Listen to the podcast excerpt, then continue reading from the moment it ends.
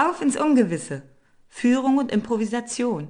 Ein Podcast von Dirk Schulte und Axel Gundolf. Informationen zu Beratungsangeboten und Trainings der beiden gibt es auf elementar-institut.de.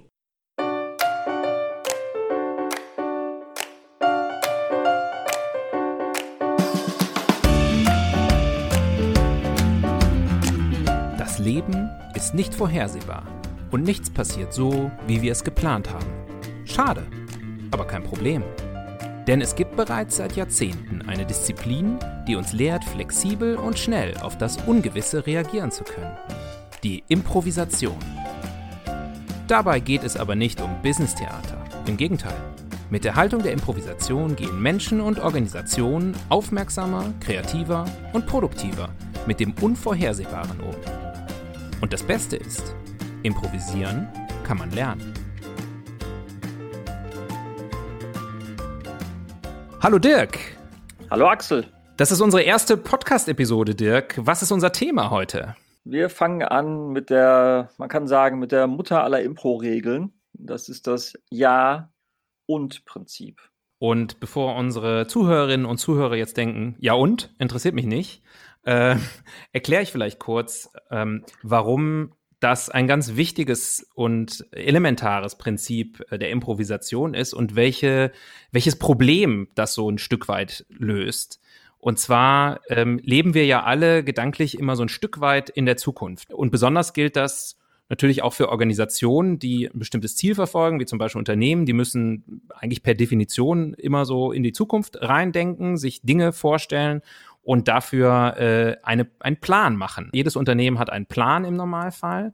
Das Problem dabei ist aber, dass natürlich diese Ideen, diese Vorstellungen von der Zukunft nie so zu 100 Prozent stimmen und es passieren leider Gottes immer wieder Dinge, die wir nicht erwartet haben, zum Beispiel wie gerade so eine globale Pandemie. Ähm, dann werden wir aus der Bahn geworfen, dann sind wir oft überfordert, manchmal macht das auch Angst und dieses Ja-und-Prinzip, das kann uns dabei helfen. Ist eine Haltung und das, wie gesagt, kommt ja aus dem Impro-Theater und im Impro-Theater sagt, da weiß, hat man ja kein Drehbuch. Man geht auf die Bühne und hat irgendeine Idee. Und wenn jemand anders auf die Bühne kommt, ein anderer Spieler, der hat auch eine Idee. Und wenn ich dann nicht in der Lage bin, mit dem zu arbeiten, was der andere mir gibt, wenn er vielleicht einfach schneller was sagt und ich sage nein, wenn der andere sagt, hallo, du bist der Klempner und ich sage nein, ich bin der König, dann blocke ich den anderen und dann äh, ist es einfach, dann ist der Flow raus. Letztlich geht es bei diesem Ja-und-Prinzip darum, die Realität zu akzeptieren und nicht in Wunsch- oder Traumvorstellungen oder Planvorstellungen zu leben, sondern einfach zu sagen, so ist es und damit arbeite ich jetzt. Richtig, und der zweite Teil ist ja auch wichtig, dass man sozusagen nach der Akzeptanz der Realität mit dem und dann eben was eigenes hinzufügt zu dem, was schon da ist. Also es ist ja nicht so, ja und äh, im Sinne von ist halt so, muss man halt, müssen wir durch, sondern eben diese, diese eigene Idee, äh, die man dann da drauf sattelt, ist ja der zweite Teil des Prinzips. Und das äh, sehen wir ja auch momentan zum Beispiel, also ich komme mal wieder zurück auf die Corona-Krise. Da gibt's ja ganz viele Beispiele von Organisationen und Unternehmen, die äh, ja dieses Prinzip anwenden, denen das gelingt und anderen, denen das weniger gelingt.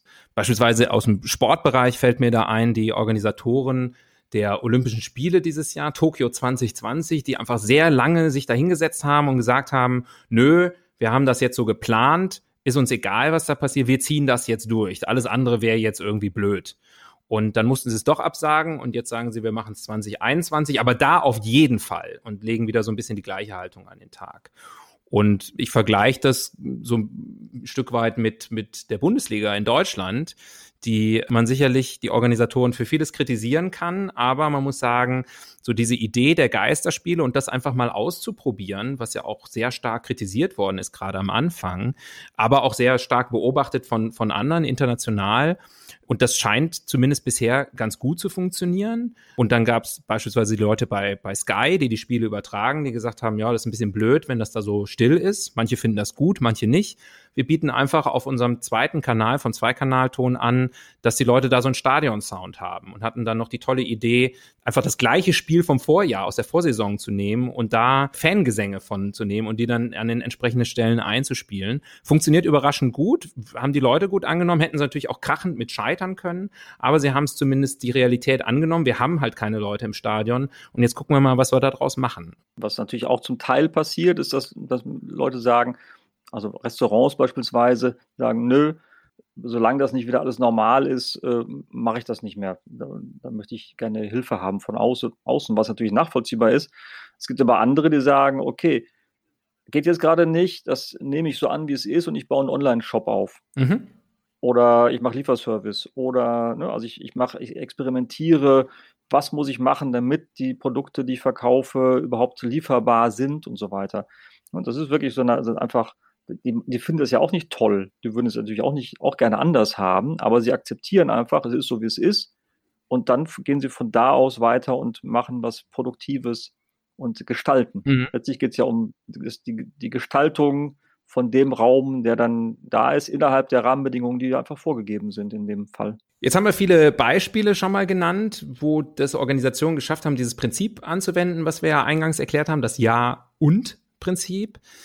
Jetzt haben wir uns ja auch vorgenommen, das äh, in die Praxis zu überführen und unseren Zuhörerinnen und Zuhörern ein bisschen was an die Hand zu geben, wie man das vielleicht mal ausprobieren kann. Ja, richtig. Womit wir ja viel arbeiten, auch in Workshops, sind einfach sehr erfahrungsorientierte Übungen. Und da haben wir eine kleine Übung mitgebracht. Das ist eine Übung, die heißt Ja, genau und dann. Und das wäre zum Beispiel einfach, wir entwickeln jetzt ein Business-Konzept, ein Produkt. Mhm. Ja, und wir, wir haben das nicht abgesprochen, wir machen jetzt einfach irgendwas und dann äh, machen wir das einfach immer weiter, indem wir immer sagen, ja, wir machen das und genau und dann machen wir das. Immer abwechselnd. Okay. Okay. Was für ein Produkt wolltest du denn immer schon mal entwickeln? Ähm, ich schaue mich gerade hier im Zimmer um. Da hinten steht ein Globus. Dein Stichwort ist Globus. Ja, genau. Wir, wir, äh, wir entwickeln eine, eine ganz neue Art von Globus. Ja, genau. Und der Globus zeigt nicht nur unsere Erde. Ganz genau. Da wird nämlich das, äh, das Universum wird in diesen Globus integriert, weil es wird ein Hologramm-Globus. Ja, genau. Und äh, man zieht sich so eine VR-Brille auf und dann kann man da das ganze Universum sehen und da durchreisen. Ganz genau. Es ist ein bisschen wie das Holodeck auf der Enterprise, aber äh, mit Lernhintergrund.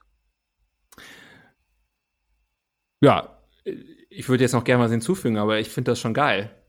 Ich denke, damit haben wir auch die Digitalisierung der Schulen gerade, äh, das Problem haben wir, denke ich, auch gelöst. Äh, ganz locker, das sollte jetzt auf jeden Fall gelöst sein, dieses Problem. Wir brauchen einfach nur einen Hologrammraum. Ja, so einfach ist das. Es ging ziemlich schnell.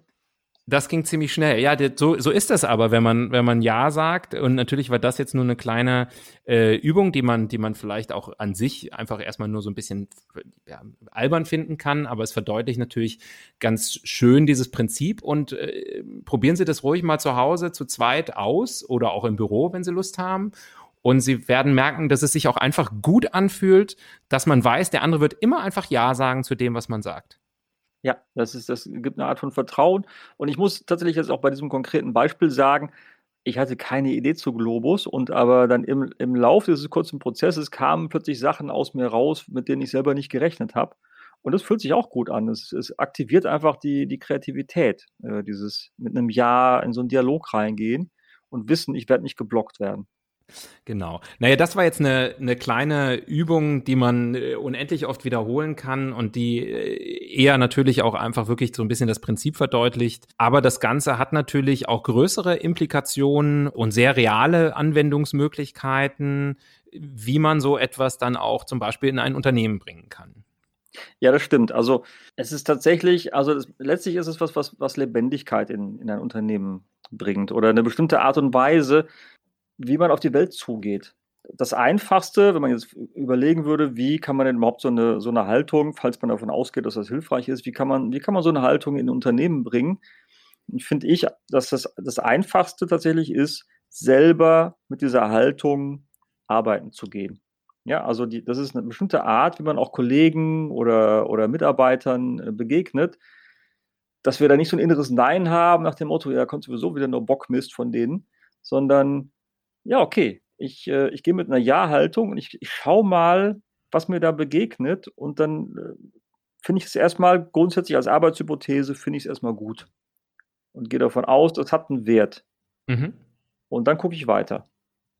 Ne, das ist was, wo man jetzt nicht die, das Organ die, die Organisation umkrempeln müsste, sondern wo man tatsächlich einfach selber einfach was machen kann, das Gefühl hat, ich kann da in mir was verändern, was vielleicht auch zum Beispiel in meinem Team was verändern wird, wenn ich das lebe.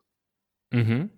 Und wenn wir jetzt äh, als Berater in ein Unternehmen gehen, wie äh, hilft uns dann diese Ja-und-Haltung?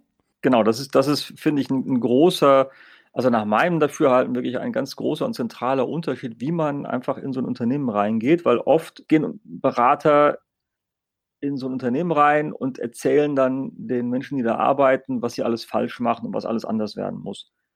Ja, dass, sie, dass es einfach nicht richtig ist. Und das ist auch eine Art von Nein. Sage, nein, das ist Quatsch, was er hier macht. Und ich sage euch jetzt, ich weiß, wie es richtig geht.